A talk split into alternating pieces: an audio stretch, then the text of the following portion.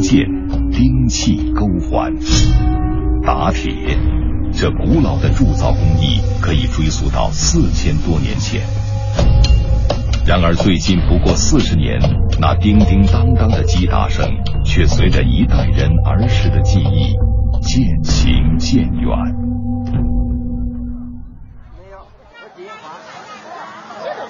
河北沧县结地镇迎来了虚日，赶集的人让平日里冷清的大街热闹起来，可戴景波老爷子的铁匠铺还是冷冷清清。我干打铁这行啊，已经干了五十年了。这行啊，面临着要失传，很多年轻人呢都不愿想了。这活又脏又累，还不赚钱。铺子不大，墙上挂着打成的叉子、锄头、菜刀，地上横七竖八的堆着工具和毛铁。戴景波和女婿曹大春正小锤点、大锤敲，锻打一块通红的毛铁。不一会儿。由红变青的铁块，在戴景波微眯的眸光中映出了斧头的模样。它是有一定节奏的，它是有一定节奏的。小锤往上一领，大锤就跟着走，快了慢了，用大劲儿用小劲儿，大锤怎么做，都看小锤怎么做。这小锤就是指挥。对对对，跟警察指挥棒似的。这个指挥棒也不是谁都能指挥吧？你妈，你心里你没数，你指挥得了？你心里没有数，怎么指挥？得看技术。那您最多的时候指挥过几个大锤？三个，叫上拿小锤这个，加上小锤就是四个锤，一锤一个一锤一个点，可好看了。那还好看。都说打铁还需自身硬，七十三岁的戴景波腰板笔直，一双又厚又宽的大手。说到自己的一身绝活，脸上顿时堆满了笑意。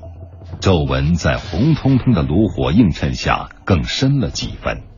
打铁这活最难干的就是收活，嘛叫收活？你知道，两块铁就是把两块铁接在一起，就像我给你看做斧子一样，三块铁把它打成一块，那种活最难干。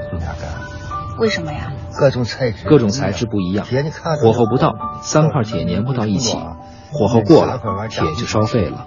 过了火烧毁了。那您是怎么掌握这个技术的？那慢慢来呀。那您是练习了几年之后才成功率特别高了？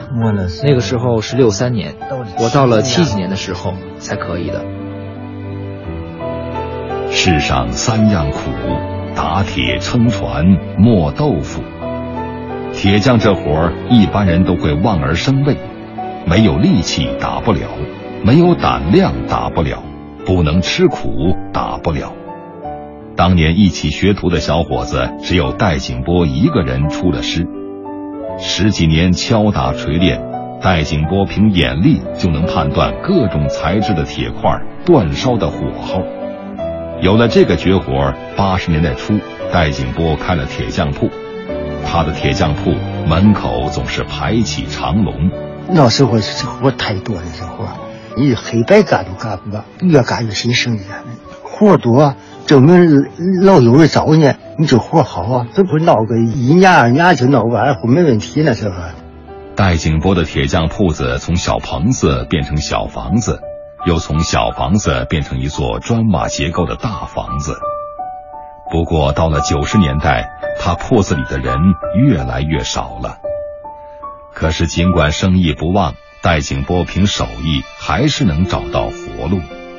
农村来说哈，那个时候农村吃水特别困难，有些村打了小井也不够吃，有些富裕的村子就说打个大井吧。我记得给那边乡上打了一个大蒜头，直径两米，展开了得有七米左右，可费脑子了。七米呀，蒜头机械厂应该也可以造出来，为什么还要找您来手工打呢？你机械出那么大钻头，哪没有啊？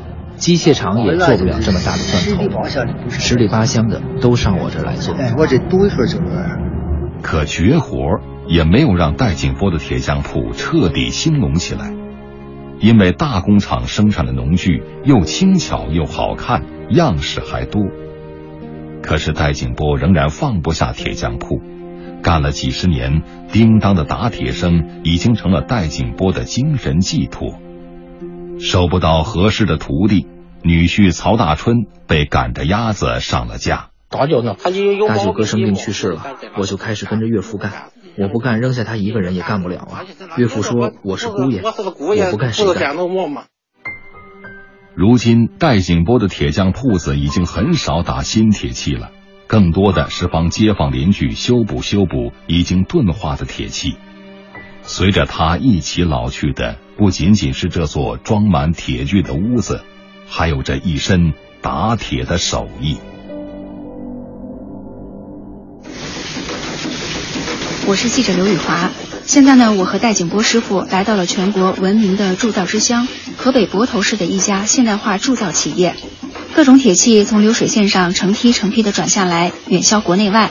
工业化生产的铁器和传统手工来的有什么区别呢？我们希望在这里找到答案。在公司负责人的陪同下，我们从生产线的最开始一直走到产品下线。锯呢是制造出来的，而不是加压出来的。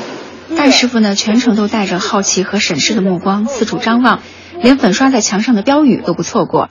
嗯，这差异太大了，现在太好了，那个流水作业又省人工，效率又高，太好了。那您觉得现在工业生产都这么好了，咱手工打铁还需不需要？我看这玩意儿还真还离不了，还有这。